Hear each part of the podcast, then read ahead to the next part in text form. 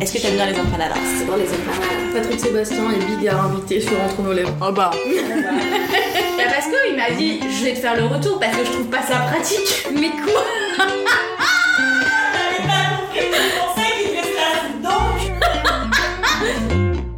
Bienvenue, vous écoutez Entre nos lèvres, le podcast qui raconte les vraies histoires autour de la sexualité, mais pas que.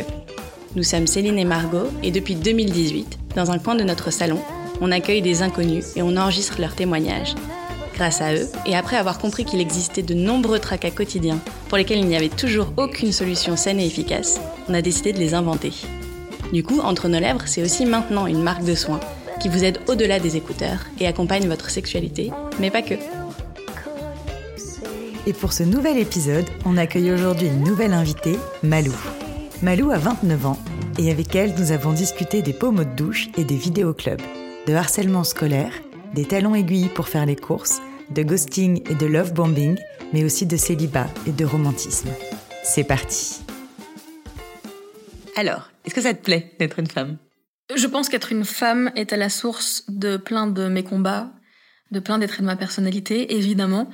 Si j'étais pas une femme, je ne saurais pas ce qu'est le sexisme. Je ne saurais pas ce que ça représente réellement. Et donc c'est notamment pour ça que je suis fière d'être une femme, de faire partie de la partie de la population qui est discriminée pour son genre, et donc fière de faire partie de tous ces magnifiques combats. Et en même temps, pourquoi je le déteste à la fois, c'est parce que bah, concrètement, dans la société dans laquelle on vit, c'est nul à chier d'être une femme. Il n'y a aucun avantage aujourd'hui à être une femme. Avoir ses règles, c'est chiant. Avoir un cycle hormonal qui part dans tous les sens, c'est chiant. La charge mentale, oh, c'est chiant. Toutes ces choses qui font qu'on est une femme, mais qui sont banalisées, avec lesquelles on doit vivre euh, sans broncher. Il n'y a rien d'autre mot que c'est chiant, quoi. Et pour toi, qu'est-ce que c'est être féminine? Ma vision de la féminité a évolué avec les années. Plus jeune, j'étais dans l'hyperféminité, dans le besoin justement d'être dans ce qu'on appelle être féminine, c'est-à-dire euh, se maquiller, euh, être vraiment à fond dans l'apparence. Paraître toujours euh, élégante, sexy, belle et plaire aux hommes, etc. Et donc, euh, quand j'avais genre 16-17 ans, j'étais en talons aiguilles tous les jours pour aller en cours, pour aller faire mes courses. Je ne sortais pas de chez moi à plat, ça n'arrivait pas. J'étais toujours ultra maquillée, j'avais toujours des décolletés gigantesques. Et hum, je me rends compte maintenant que j'ai vieilli, donc plus de 10 ans après, que je le faisais pas parce que j'aimais ça profondément, mais je le faisais parce que c'était une manière pour moi d'être acceptée en tant que femme et plus précisément en tant que femme grosse. Aujourd'hui, il y a certaines choses que j'ai gardées. J'adore les vêtements sexy, j'adore le make-up, j'adore l'expression de sa féminité qui est en tout cas décrite comme telle. Mais j'ai appris à l'aimer vraiment pour moi et plus pour les autres. Aujourd'hui, du coup, ma vision de la féminité, c'est quelqu'un qui est fier de qui elle est et qui décide de manière volontaire et consciente d'assumer qui elle est vraiment. Elle est autant féminine si elle a des fossiles ou si elle porte des baguilles et des baskets et qu'elle se maquille pas, qu'elle a les cheveux rasés. La féminité pour moi maintenant c'est de soi à soi et c'est plus de soi aux autres. Est-ce que tu sais si tes parents ils étaient contents d'avoir une petite fille? Je pense que oui. Je pense pas qu'ils ont décidé d'avoir un enfant en se disant on veut que ça soit un garçon ou on veut que ça soit une fille. Je sais qu'ils avaient envie d'avoir les deux, ce qu'ils ont eu, puisque j'ai un petit frère. Mais dans quel ordre et absolument avoir une fille ou pas, ou un garçon ou pas, c'était pas important. Et c'est quoi les idées avec lesquelles t'as grandi, toi, sur les petits garçons et les petites filles, et les femmes et les hommes, et les différences qu'il y avait entre eux, ou, ou ce qui les rassemblait? En fait, j'ai l'impression que ma vision est biaisée parce que quand je pense à mon enfance, je pense uniquement au harcèlement scolaire que j'ai vécu. Et je saurais même pas dire euh, si j'avais conscience à ce moment-là des différences entre les garçons et les filles, parce que j'étais uniquement réduite à mon corps et au fait que je sois grosse. Je pense pas que j'étais vraiment considérée comme une petite fille uniquement, j'étais juste considérée comme une grosse. Mais par contre, euh, oui, j'ai été en tout cas euh, éduquée dans une génération dans laquelle c'était les clichés du rose et du bleu, des poupées Barbie et de l'autre côté les petites voitures. Moi, ce qui me dérange le plus euh, en vieillissant, c'est de me rendre compte à quel point, quand on était enfant, c'était les petites filles doivent être sages, calmes, et les petits garçons, c'est être ambitieux, dynamique, fort, combattant. Et ça, c'est quelque chose qui me dérange vraiment très très fort parce que je me rends compte que j'ai été cette petite fille très sage, très calme, pas problématique, je respectais, j'étais hyper facile à vivre, mais est-ce que je l'étais parce que c'était qui j'étais vraiment ou est-ce que je l'étais parce que c'est comme ça qu'il fallait que je sois pour avoir le droit d'exister? Ça a commencé à, à quel âge à peu près le harcèlement? J'avais 5 ans. 5 ans? Ouais. J'étais en première primaire. Ah oui, t'es belge. Oui, donc j'étais en CP. Précisons-le pour les auditrices et auditeurs. Il y a des petits mots qui sortent. Non, non, 70, vous savez. Je pense que euh, c'était pas du harcèlement avant ça euh, quand j'étais en maternelle, mais je me souviens quand même déjà de sentir un traitement un peu différent par rapport à, à la petite fille que j'étais. Mais vraiment, ça a commencé en CP, ouais. En tout cas, durant toute l'école primaire, donc euh, chez nous c'est 6 ans, donc c'est pour vous c'est du CP à la sixième en gros. C'était un rejet total de ma personne. J'avais pas le droit de jouer avec eux. C'était des moqueries, des insultes, euh, des jeux de mots sur mon prénom. Donc je m'appelle Malou, donc c'était euh, tous les mots qui se finissent en ou avec lesquels ils pouvaient se moquer de moi. Et le principal, c'était vraiment me dire qu'on ne veut pas jouer avec moi à la récré. Ça et dans les cours de sport. J'étais toujours la dernière choisie. On me disait euh, ah non, je veux pas aller dans mon équipe, elle sait pas courir. Mais le pire, c'est que le prof de sport, en tout cas le mien, il validait tout ça. Il contribuait aussi au harcèlement que je subissais parce qu'il en a jamais remis un seul à sa place. Il m'a jamais nommé, par exemple, euh, capitaine pour moi choisir les gens, etc. Jamais. Et je m'en suis rendu compte d'à quel point lui-même j'avais encore de la rancœur envers mon prof de, primaire quand même. Il y a quelques semaines avec ma psy, parce qu'on revenait là-dessus, on a fait une séance d'hypnose et en fait, qui est ressorti de là, c'était mon ancien prof de gym de quand j'avais 5 ans, quoi. Est-ce qu'il y avait d'autres enfants qui subissaient ce rejet aussi pour d'autres raisons ou pour la même raison? Ou t'avais l'impression qu'il n'y avait que toi ou alors même des années après t'avais le sentiment qu'il y avait que toi mais peut-être qu'il y en avait d'autres et t'arrives plus à le voir J'étais l'enfant principal qui subissait du harcèlement. Par contre, il y en a d'autres qui ont subi, pas de manière plus légère parce qu'il n'y a pas d'échelle de la violence, mais c'était moins fort. Et souvent, c'était les nouveaux et les nouvelles qui étaient rejetés du groupe. Je me souviens que dès le CP, il y a une nouvelle qui est arrivée à l'école et directement, elle s'est fait euh, rejeter par tout le monde, euh, railler, moquer. Et elle était dans un coin de la cour de récré occupée de pleurer. Et moi, je suis allée vers elle et je lui ai demandé est-ce que tu veux être ma meilleure copine Ça a participé à euh, une certaine tolérance que j'ai aujourd'hui et à un amour pour la diversité et la différence parce que je me reconnaissais beaucoup en toutes ces personnes qui étaient rejetées par leur différence. Et en fait, toutes mes primaires, j'étais copine avec les nouveaux et les nouvelles. Quand tu dis toutes tes primaires, est-ce que tu as changé beaucoup d'écoles ou c'est toutes les classes? Non, toutes les classes de primaire, ouais. Est-ce que c'est quelque chose que t'as pu verbaliser à un moment à tes parents, tu vois, à 5 ans quand tu te retrouves toute seule et que t'as pas d'amis? Est-ce que c'est quelque chose que t'arrives à dire à tes parents, genre à l'école ça va pas? Parce que souvent les enfants ils ont du mal à le dire. Ou même à tes maîtres et maîtresses, est-ce qu'il y a quelqu'un qui a pu le voir, qui a pu essayer d'intervenir? Ou alors les gens l'ont vu mais ils ne sont pas intervenus? Je le gardais beaucoup, beaucoup pour moi, mais j'ai réussi à en parler ou, pas forcément mettre des mots dessus, mais parce qu'en plus à l'époque on parlait pas du tout de harcèlement, c'était je me fais embêter par mes copains de classe quoi. Mais par contre, euh, il y avait la surveillante des cours de récré qui elle me prenait un petit peu sous son aile. Moi je pleurais à toutes les récrés, j'étais beaucoup seule en pleurs dans un coin et en fait elle jouait le rôle de copine. On aimait bien les vaches à l'époque, je me rappelle, et elle me ramenait, euh, je sais pas, une tasse avec une vache, elle me ramenait des petits cadeaux. Moi aussi, je lui en faisais. Donc à ce moment-là, je pense qu'elle a été d'un vrai soutien euh, émotionnel et moral. Et puis, euh, je saurais pas dire quoi exactement ni quand. Je sais que ma mère a essayé de faire quelque chose auprès de l'école, ah, ça n'a rien donné. Mais je pense que j'en ai jamais parlé, mais qu'elle s'en est rendu compte parce que je passe beaucoup de mes émotions par euh, les pleurs, et donc je pleurais beaucoup. Et elle savait ce qui se passait plus ou moins. Elle n'a pas tout su, elle l'a su une fois que j'étais adulte et que j'étais capable de mettre des mots dessus parce que j'ai voulu protéger mes parents au maximum en gardant la majorité de ce que je subissais pour moi. Mais les gens savaient, la majorité n'agissait pas. Même s'en foutait, je crois. T'as parlé de ta mère, c'était quelqu'un avec qui tu pouvais facilement parler? Oui, mais je le faisais pas parce que moi, j'en étais pas capable. Donc je pense que c'était une maman qui pouvait écouter, qui avait envie d'être là pour sa fille. Mais moi, j'ai toujours protégé ma mère et j'ai passé ma vie à la protéger sans qu'elle me le demande, mais juste parce que c'était naturel dans notre dynamique, notamment au moment de la séparation de mes parents, le, le divorce, etc. Inconsciemment, j'ai voulu échanger un petit peu les rôles et me dire euh, que j'allais la protéger de ce que je ressentais moi parce qu'elle avait déjà ses souffrances à elle et que si je lui rajoutais les miennes, ça serait trop. Et ton papa, il avait quel rôle là-dedans? Mon père a été très absent. Aujourd'hui, je vois plus mon père. Pendant mon enfance, j'ai évidemment des souvenirs avec lui, euh, mais c'est des souvenirs très légers. C'est pas un papa qui était très investi dans la vie de ses enfants, il était plus là pour faire le clown, pour nous faire rire. Mais quand je pense à mon enfance avec une figure euh, parentale, c'est clairement ma mère. Donc euh, pour moi, ma famille, c'est euh, ma mère et mon petit frère. On est vraiment le noyau dur de ma famille. Et je pense du coup que les rôles étaient un petit peu floutés, à la fois chez ma mère et à la fois chez moi. Parce que moi, en tant que grande sœur, j'ai aussi eu un rôle un peu maternel envers mon petit frère pour le protéger lui, protéger ma mère en essayant d'être, euh, de remplacer son mari.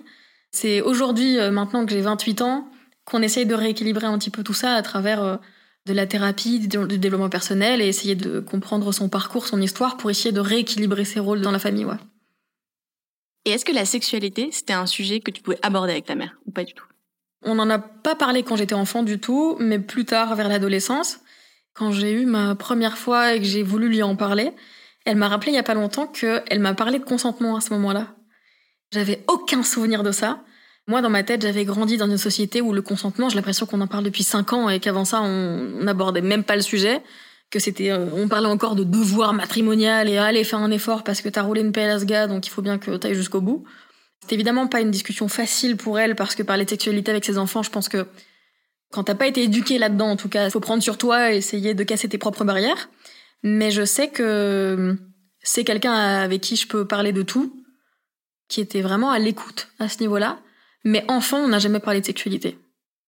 Est-ce que tu te souviens de l'âge où t'as découvert ce que c'était que la sexualité?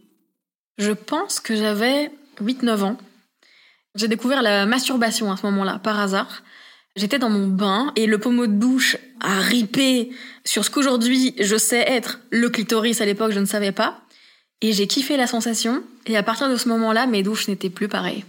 Mais j'avais aucune conscience de que c'était du plaisir sexuel, que c'était lié à la sexualité, que c'était euh, un moment intime, etc. J'avais aucune conscience de ça.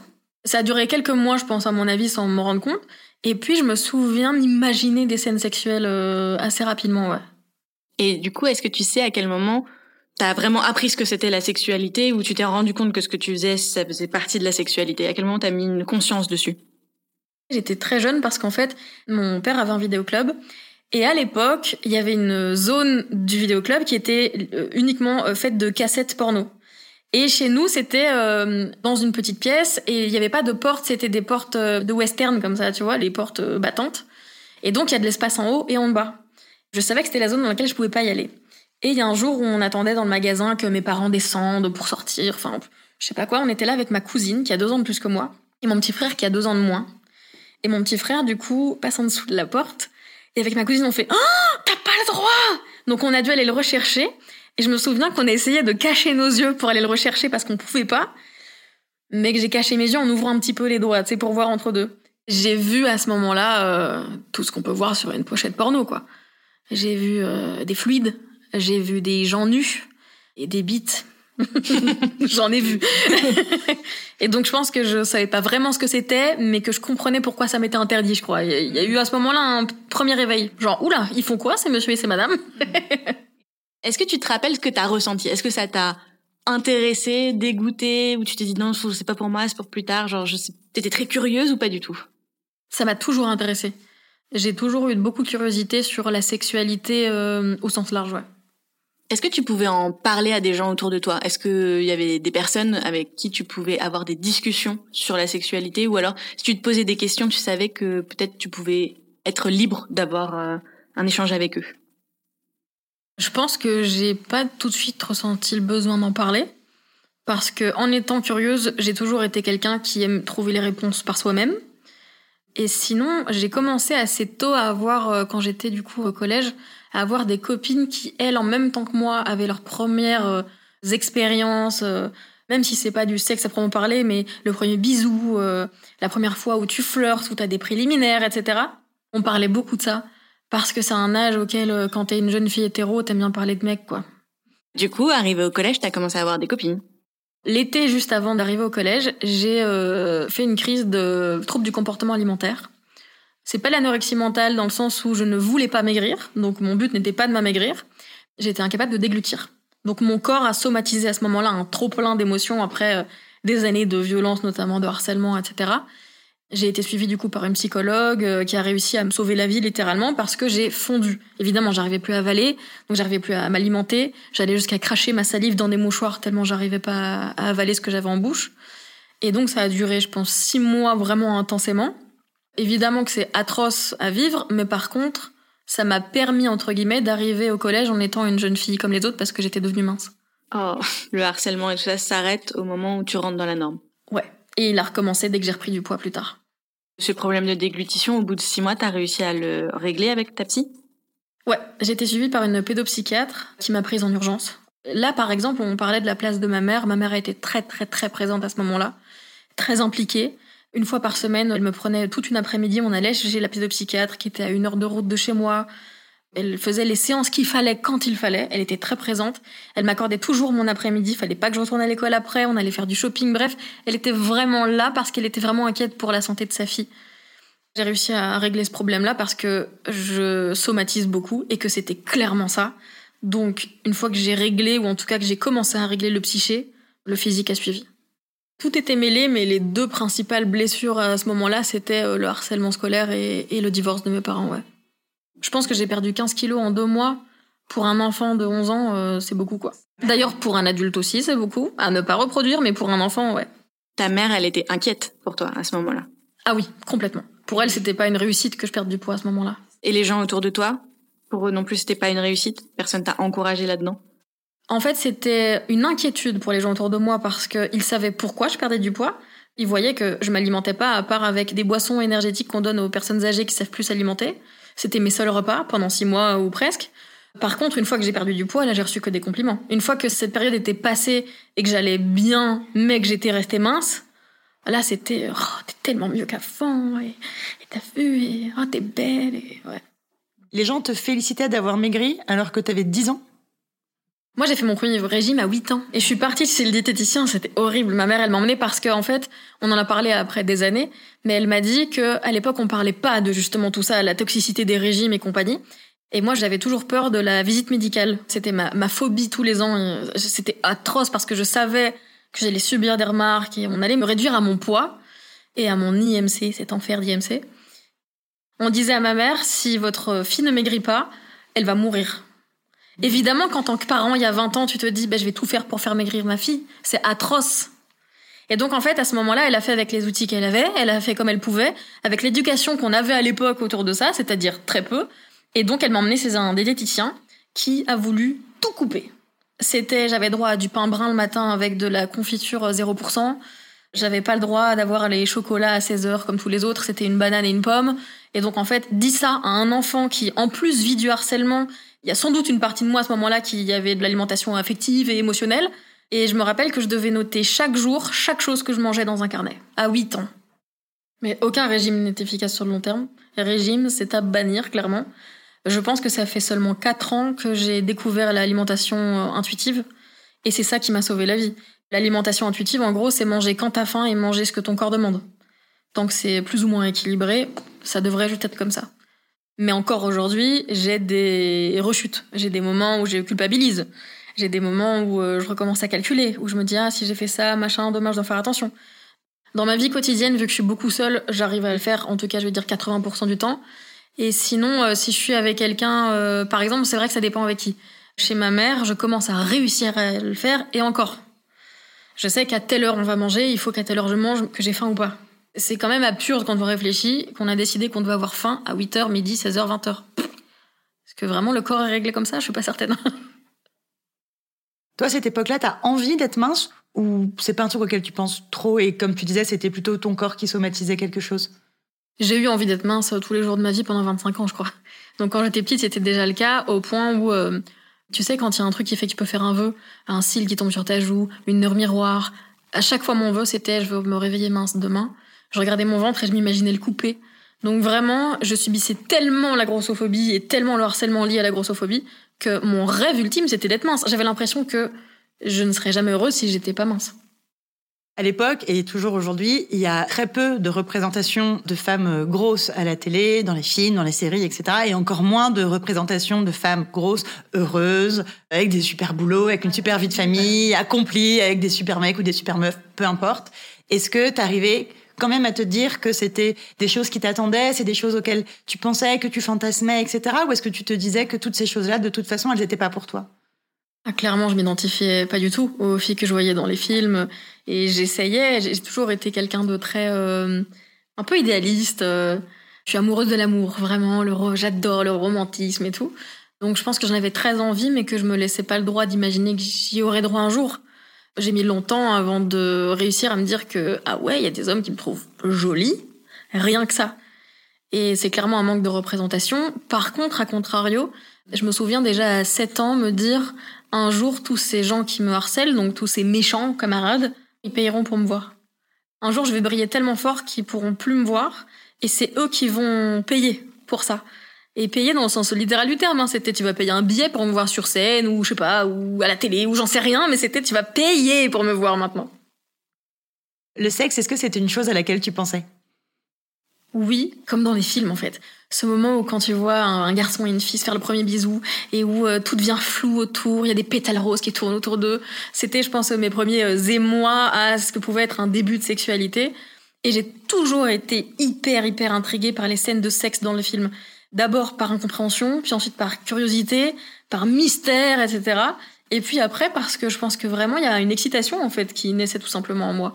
J'ai le sentiment que le sexe est arrivé très vite dans mes pas centres d'intérêt, c'est bizarre dit comme ça, mais en tout cas d'intérêt euh, psychologique, on va dire, dans le positif comme dans le négatif. C'est qu'il y a un moment où euh, j'ai ramené ma valeur personnelle à le fait que je sois désirée par un homme. J'avais le droit d'exister uniquement parce que je séduisais des hommes et parce que je, pouvais coucher avec des hommes, quoi. Et c'était quoi pour toi faire l'amour à l'époque? Pour moi, faire l'amour, ça serait la plus belle chose au monde. C'était euh, ce pourquoi il fallait que je me garde avec la bonne personne.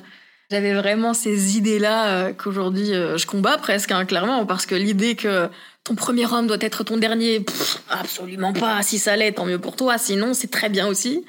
Mais j'avais une idée très romantique de faire l'amour, très de corps qui s'unissent, vraiment dans les clichés, quoi. Et c'est ce que tu fantasmais pour ta première fois? Ah, moi, je fantasmais les bougies, les pétales, la musique romantique. Euh, alors spoiler alert, ça se passe vraiment rarement comme ça la première fois. C'est éclaté, ça fait mal, c'est horrible. ça s'est passé comment du coup ta première fois? Oh Alors ma première fois c'était avec mon premier vrai amoureux, donc ça je suis contente de la personne avec qui ça s'est passé.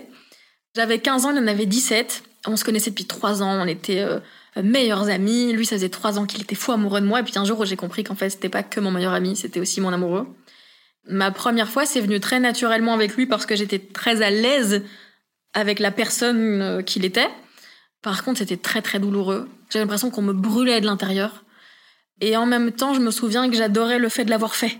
Pas par pression sociale, mais parce que moi, j'étais contente d'avoir passé ce cap-là dont je rêvais. Par contre, vraiment pas romantique, quoi. Je me souviens qu'on était dans sa chambre chez lui, et quand on a terminé, on se rhabille, et deux minutes après, il ouvre la porte de sa chambre et il dit Papa, c'est quoi les résultats du tennis? Enfin, vraiment. Oh, le boulet Alors lui, c'était pas sa première fois, et du coup, vraiment, je l'ai regardé, j'étais genre, tu viens vraiment de gâcher ma première fois, en fait. c'est nul Est-ce que ça a changé l'image ou la perception que tu avais de toi-même? Est-ce que ça t'a donné confiance en toi, par exemple, ou est-ce que ça n'a rien changé du tout? Ça m'a donné confiance en moi parce que ça voulait dire que j'étais désirée. Et à ce moment-là, être désirée voulait dire que j'avais de la valeur. Parce que vraiment, pendant très longtemps, ma valeur était uniquement, enfin, je la plaçais moi uniquement dans le regard des hommes. Et t'es restée longtemps avec euh, cet amoureux? Je suis restée six mois. Pas longtemps, mais pour un amour de quand t'as 15 ans, ça va. C'est une petite relation sympa, quoi. c'est long pour quand t'as 15 ans, en vrai. C'est presque une année scolaire. Pourtant, pour moi, c'était l'homme de ma vie. On finirait nos vies ensemble. Il était vraiment con, en plus. Du jour au lendemain, il m'a largué, mais comme une merde, alors que ça faisait trois ans qu'il me courait après avant qu'on se mette ensemble, pour retourner avec son ex. Enfin, oh Et après, il m'a insulté en rue, il a monté les autres contre moi. Horrible Évidemment, qui est revenu après des années pour s'excuser Lui, bien sûr Ils reviennent tous. Tous, sans exception. Quelle tâche Est-ce qu'il y a d'autres histoires qui t'ont marqué à part celle-ci? Oui, oui, il y a des histoires euh, avec des hommes euh, qui m'ont marqué. Pour le coup, euh, celles qui me viennent en tête en parlant de marquer vraiment profondément, c'est des histoires pas faciles. C'est des histoires de violence morale, de pervers narcissiques, etc., etc. Mais sinon, j'ai bien sûr eu des chouettes histoires parce que vu que je suis vraiment une amoureuse de l'amour, au moindre petit sentiment que je commence à avoir pour quelqu'un, je suis quelqu'un qui se projette beaucoup, qui est capable de tout donner pour l'autre. Et donc j'ai vécu des chouettes moments. Par contre, vraiment, je vouais ma vie à l'idée d'être désirée par les hommes.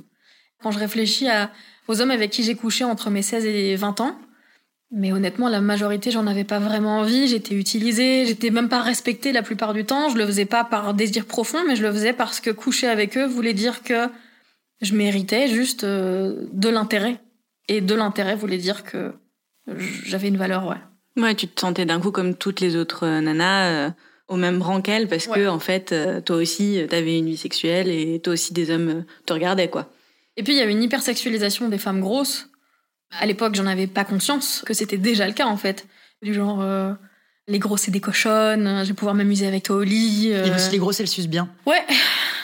Et encore aujourd'hui, il y a plein d'hommes qui pensent que grosse égale cochonne. Mais déjà, un, ça veut dire quoi, cochonne? Et deux, mais c'est l'office des hommes qui savent pas où est le clito qui disent ça, hein, franchement. Et c'est dans le cadre de relations dysfonctionnelles comme ça que tu as subi des violences? Non, je pense notamment à mon dernier copain, c'était il y a 5 ans.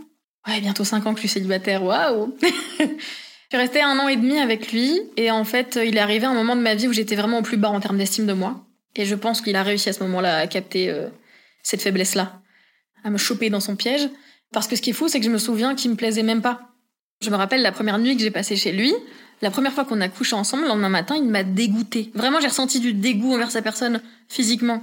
Mais c'est fou de ressentir ça pour quelqu'un. Et quand même te dire, ça y est, c'est avec lui que je suis, on est un couple et je vais me mettre avec lui c'est qu'à ce moment-là, vraiment, t'as tellement peu d'estime pour toi que tu te dis que non seulement tu fais pas confiance à ton instinct, à ton opinion, et en plus, euh, tu penses pas mériter mieux, parce que tu penses juste mériter quelqu'un qui te donne de l'intérêt. Peu importe qui il est, physiquement, mentalement, émotionnellement. Tu disais que t'étais célibataire depuis 5 ans maintenant? Comment tu le vis?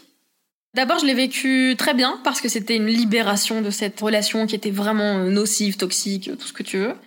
Et en fait, pendant deux ans, j'ai été incapable de me laisser approcher par un homme. Donc pendant deux ans, c'était je peux pas me faire draguer, je peux pas coucher, je peux pas embrasser. Je n'ai aucun contact euh, d'intimité avec un homme. Parce qu'en plus, avec euh, mon ex, j'ai développé des problèmes gynécologiques. Donc vu que je somatise, j'ai aussi somatisé à ce niveau-là. J'avais jamais eu de problème de douleur au moment des rapports. Et à l'instant où j'ai commencé à coucher avec lui, dès la première fois, j'avais des brûlures et des douleurs vraiment intenses au moment de la pénétration. Et donc au début, je me disais, bon, c'est genre des mycoses, ça fait longtemps que j'ai pas eu de rapport. Euh, puis tu fais le traitement pour la mycose, ça change pas. Puis tu changes, t'en fais un deuxième, ça change pas, ça n'évolue pas. Puis j'ai été voir une gynéco spécialisée dans la dysparonie, donc les douleurs justement euh, de la vulve et du vagin. Elle m'a dit du coup que c'était euh, une vestibulodynie, donc c'est une douleur à l'endroit du vestibule, donc les quelques premiers centimètres euh, de l'entrée du vagin. Et donc moi au début j'étais juste en mode ah oui bah voilà ça m'arrive, ça n'a rien rien à voir avec lui.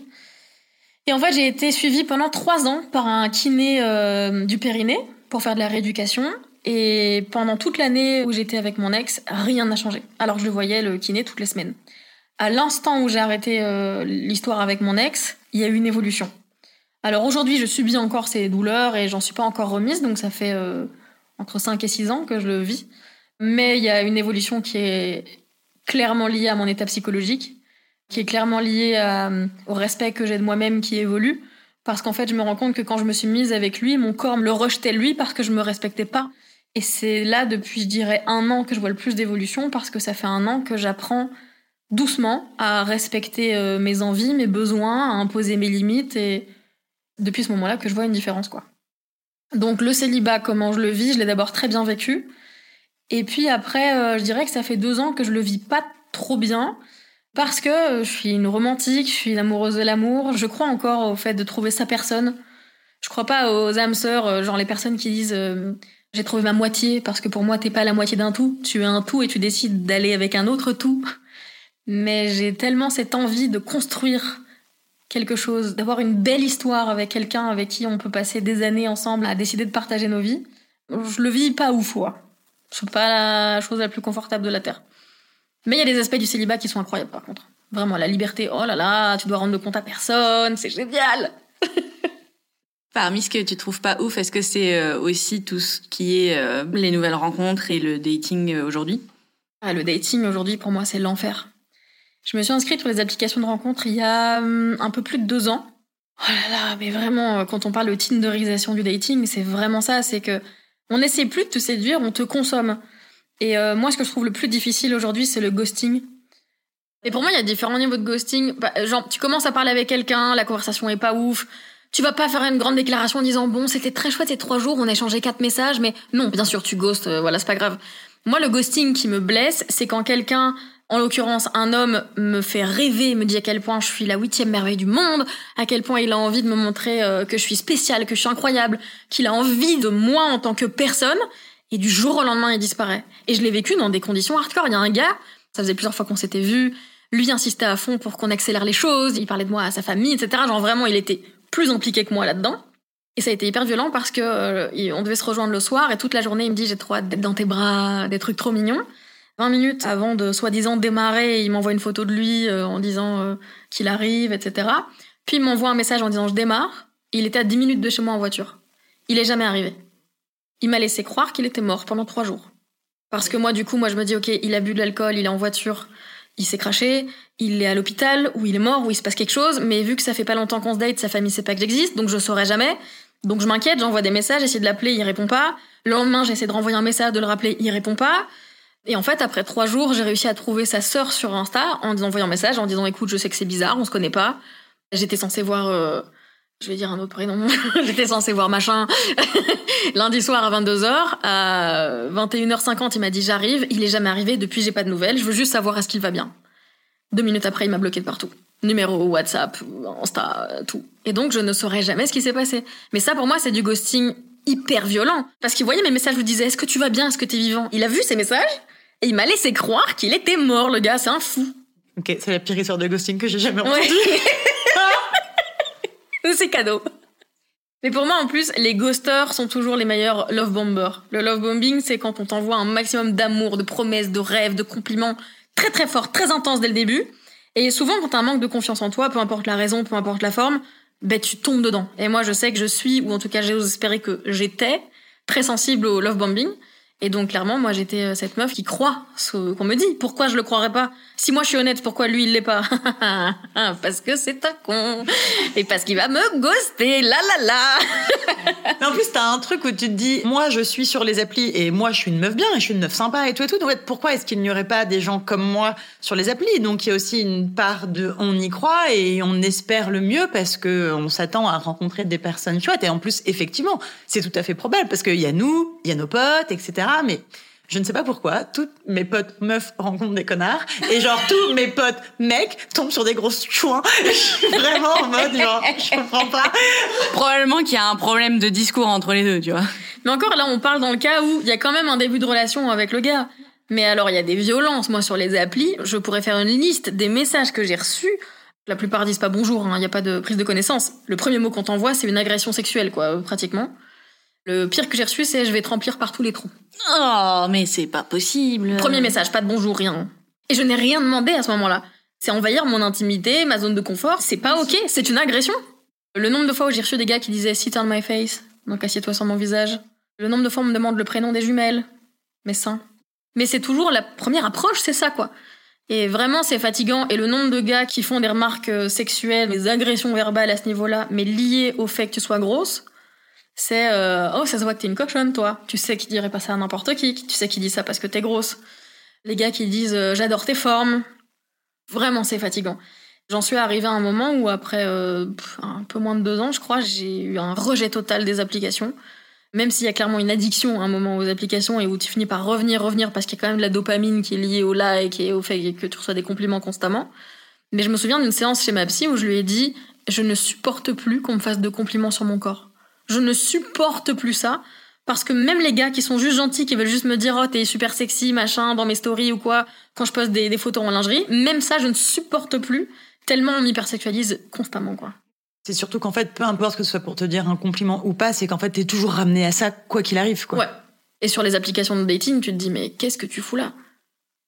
Après les deux ans après mon ex où j'ai pas été capable de, de voir d'hommes, j'ai eu une période, de, je sais pas, de quelques mois où j'ai besoin au contraire de voir beaucoup d'hommes, d'avoir plusieurs références sexuelles, etc., pour me réapproprier mon corps à ce niveau-là. Je me souviens que l'une des questions que je posais systématiquement, c'était est-ce que tu as déjà couché avec une grosse? Parce que je ne serais pas la première, parce que c'est hors de question que je sois une expérience, une aventure, euh, un fantasme, euh, un fétichisme, c'est hors de question. Parce qu'aujourd'hui encore, il y a énormément d'hommes qui ont des fantasmes sexuels sur les femmes grosses, mais qui ne se montreraient jamais en public au bras d'une femme grosse, et qui vont ensuite épouser une femme mince, quoi.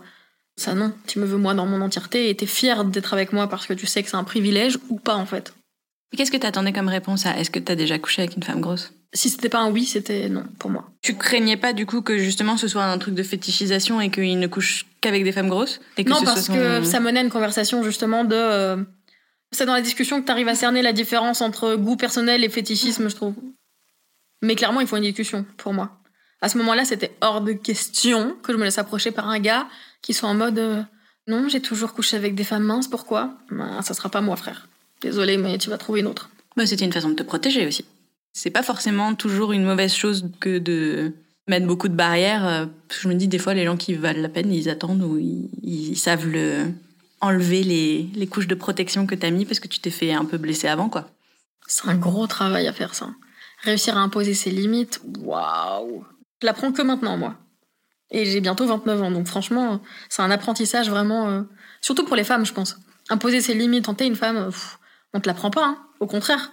On t'apprend à dire oui, amène à tout, même si t'en as pas envie. Ce qui est triste là-dedans, des fois, c'est que bah, finalement, les gens qui mettent le plus de limites et qui sont le, plus sûrs d'eux, on les franchit pas leurs limites à eux. Les gens ne t'emmerdent plus. Mhm. Alors que quand t'es encore un peu fragile, que c'est un peu flou et que tu laisses les gens franchir quelques limites que tu t'étais mises et qu'ils auraient pas dû dépasser, et ben c'est là où en général après ça part et ton estime de toi elle part et en fait la relation elle part en cacahuète parce qu'en fait euh, il n'y a pas eu cette confiance en toi qui a mis euh, fin à une forme de maltraitance. Ouais, à une forme de maltraitance exactement. C'est clairement une question d'énergie. C'est, on parle beaucoup de manifestation, d'énergie, de le positif attire le positif. Alors dit comme ça, c'est vraiment, c'est des concepts un peu euh, abstraits. Mais en réalité, quand tu t'y intéresses vraiment, tu te rends compte que c'est le cas parce que je viens de commencer la méditation. Et je me rends compte d'à quel point j'y croyais pas avant. Mais une fois que tu t'y mets vraiment, tu comprends ce que ça veut dire.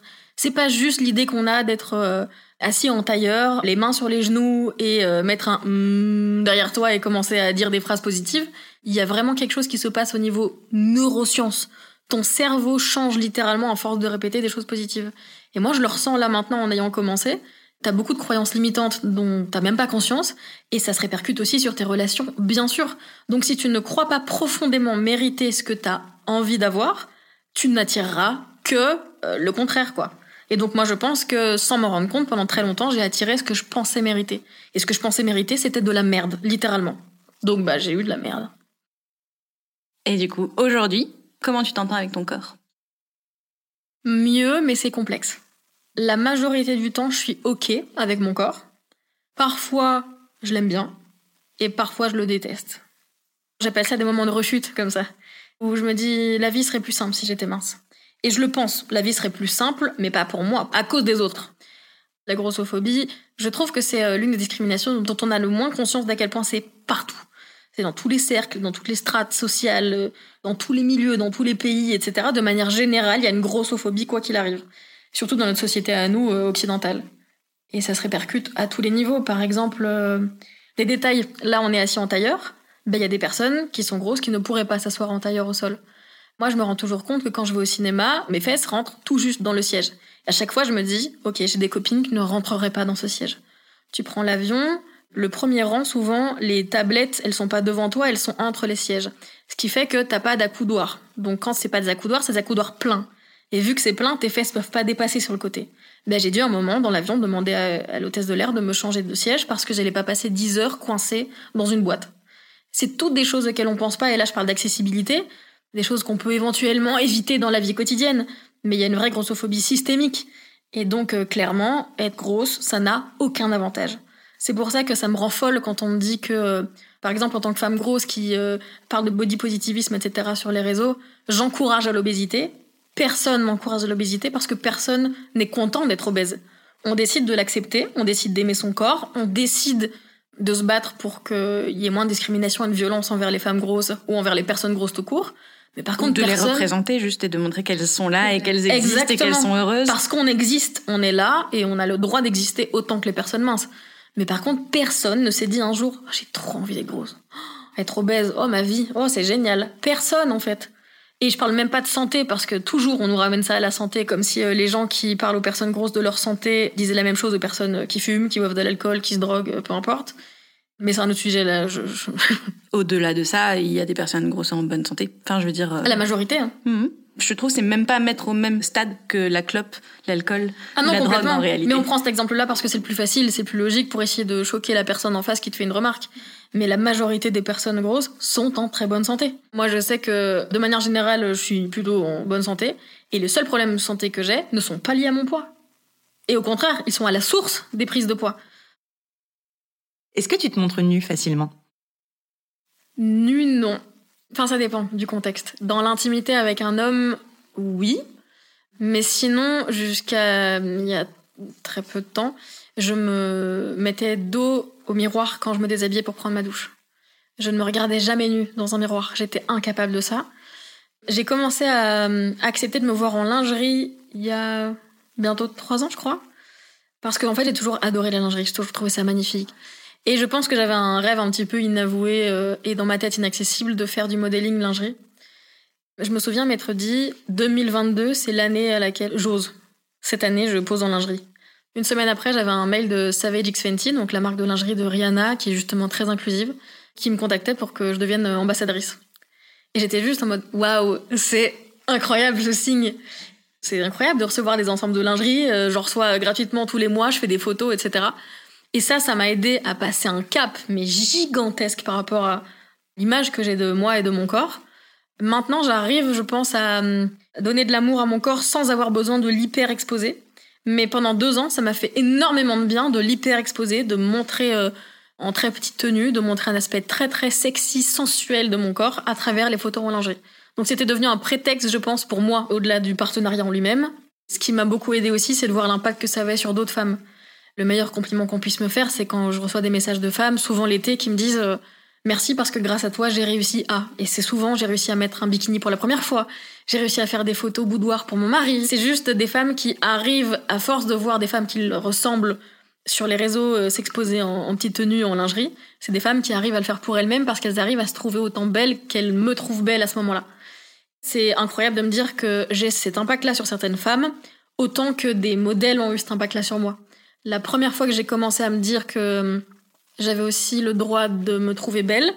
C'est parce que il y a quelques années, il y a certains euh, mannequins à grande taille qui ont commencé à être euh, visibles sur les réseaux sociaux, notamment Instagram, et je cherchais quelqu'un qui avait la même morphologie que moi. Et la première fois que j'ai vu une femme grosse et que je me suis dit waouh, elle est vraiment belle, je me suis dit pourquoi je peux penser ça d'elle? Et je suis incapable de penser un dixième de ça par rapport à moi.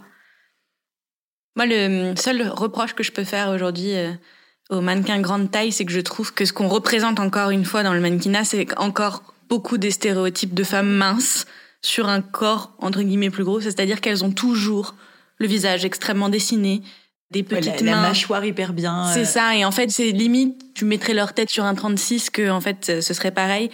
Et je trouve ça dommage parce que ça représente pas du tout non plus euh, toutes les femmes grosses et qu'il y a plein de femmes grosses qui ne ressemblent pas à ça et qui sont très belles aussi et qu'on ne voit pas. Et en fait, ça me manque cette représentation-là aussi.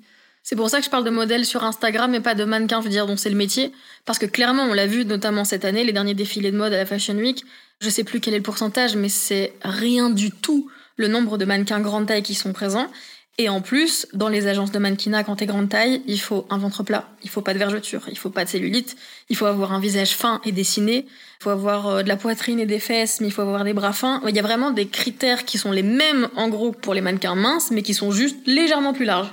Et surtout, même sur les sites de boutiques en ligne, quand tu vois des mannequins grande taille, ces grandes tailles, c'est du 44. Hein. On va pas au-dessus. Moi, je fais un 46-48, je dépasse déjà les standards des grandes tailles, quoi. C'est quand que tu te sens le plus à l'aise avec ton corps? Waouh, c'est marrant, la réponse qui me vient en tête, c'est celle que j'ai pas du tout envie de dire. Mais en fait, encore aujourd'hui, je pense que c'est quand j'ai un moment intime avec quelqu'un que j'apprécie vraiment. Pourquoi j'ai pas envie que ça soit ça la réponse? C'est parce que du coup, c'est lié à un homme. Mais je pense que c'est pas lié au regard qu'a l'homme sur moi, mais c'est plutôt comment je me sens physiquement avec l'autre personne. Et sinon, la deuxième euh, qui me vient, c'est vraiment justement quand notamment en lingerie, parce que la démarche de se mettre en lingerie, c'est mettre quelque chose, j'allais dire pour t'embellir, mais c'est pas vraiment le terme, c'est juste, euh, j'adore me maquiller, j'adore me coiffer, euh, ben quand je me maquille, quand je me coiffe, c'est la même chose que quand je mets de la belle lingerie. C'est quelque chose dans lequel je me sens bien. Et je pense que c'est dans ces moments-là que j'aime le plus mon corps. Pour l'instant, c'est encore beaucoup lié à un aspect euh, sensuel, voire sexuel. Je pense que ça va évoluer, mais pour l'instant, en tout cas, c'est ça, ouais. Tu disais que hum, ta sexualité était beaucoup liée au regard des autres et à leurs envies. Est-ce que tu sais à partir de quand ça a commencé à être à propos de toi? Ça fait quelques années, et encore une fois grâce à Instagram, il y a beaucoup de comptes euh, sur la sexualité euh, qui sont nés, et beaucoup qui justement parlaient pour la première fois non seulement du vrai consentement, mais en plus de ça, du plaisir féminin. J'ai toujours eu conscience de ce que j'aimais euh, ressentir au niveau de ma sexualité, parce que via notamment la découverte de son corps, la masturbation. Je pense que c'est comme ça que tu arrives à discerner euh, ce que t'aimes ou ce que t'aimes pas, qu'on te fasse et que tu te fasses aussi. Mais le moment où j'ai vraiment appris à euh, penser à mon plaisir, c'est via Instagram parce que c'est des comptes qui en parlaient de manière euh, très décomplexée. On dédramatise, on décomplexe, on démocratise. Je pense notamment à Jouissance Club. J'ai acheté le bouquin, j'avais lu le compte et je trouvais ça génial que ça soit aussi brut de décoffrage. Quoi. Vraiment, c'est on te, montre les images, on t'explique clairement la technique, on t'explique ce que ça peut te faire ressentir ou pas, ce que tu peux faire à ton partenaire ou pas. J'adore. Je trouve ça génial. Ce genre de compte-là est vraiment important. Je pense aussi à Je m'emballe clito. Vous l'avez reçu, je crois, non? Mhm. Les deux. ah ouais, bah Voilà, incroyable. En fait, rien que le nom de son compte est hyper équivoque. Et à partir du moment où tu parles du clitoris, je pense que tu permets aux femmes de penser à leur propre plaisir, ouais. Ce serait quoi la sensation que tu recherches à travers le sexe? En fait, la réponse a changé en fonction des périodes. J'ai eu des périodes où j'avais besoin d'enchaîner des partenaires, euh, de vraiment avoir des rapports sexuels avec différentes personnes, etc. Ce que je recherchais, c'était me reconnecter à mon corps, ressentir mon corps, réussir à me prouver à moi-même que je ressentais plus de douleur, par exemple, etc. Ce que je veux ressentir, c'est la connexion à l'autre, ouais. Quand tu es en couple, est-ce que le sexe est important pour toi? Ouais, pour moi, c'est l'un des piliers d'un couple épanoui. Parce que vraiment, moi, je pense qu'il y a une connexion qui passe aussi par la connexion du corps. Et en plus, il y a une question de confiance en l'autre quand tu as un rapport avec la personne que t'aimes, ou la personne en tout cas pour laquelle tu as des sentiments. Pour moi, c'est impossible d'imaginer, par exemple, vraiment une relation sérieuse, pérenne, avec quelqu'un qui a une vision de la sexualité, ou même, par exemple, une libido tellement différente de la mienne, quoi. C'est quoi pour toi l'amour? L'amour, c'est les paillettes dans les yeux, les papillons dans le ventre, le sourire, euh, après, l'amour avec un grand A, pour moi, c'est l'amour au sens large. C'est l'amour que je porte à mes proches, à ma famille. Euh. On dit souvent qu'on est la somme des cinq personnes euh, les plus proches de nous. Donc pour moi, c'est ça aussi l'amour. Mais si je pense à l'amour amoureux, clairement pour moi, c'est euh, la confiance, la connexion. Vraiment, ce qui me vient, c'est la connexion. C'est ce moment où tu cliques tellement avec quelqu'un, tu as l'impression de le connaître depuis toujours et que tu peux vraiment lui raconter toute ta vie sans avoir aucun jugement. C'est le moment de la question de la fin. Pourquoi est-ce que tu as voulu nous raconter tout ça et qu'est-ce qui était important pour toi? Le harcèlement que j'ai subi quand j'avais 5 ans a eu un impact sur ma vie sexuelle même à 28. Non seulement c'est un message évidemment de sensibilisation, mais c'est aussi un message, je pense, euh, d'espoir.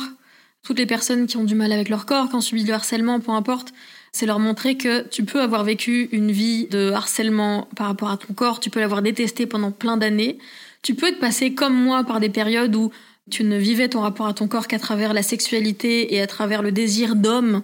Donc euh, ta valeur n'était que dans les yeux de l'autre. Mais un jour, tu peux réussir à faire la paix avec ton corps et à te dire qu'en fait, euh, t'es trop fraîche, t'es trop bonne. Et tu l'es pour toi et tu l'es pas euh, grâce aux autres, quoi.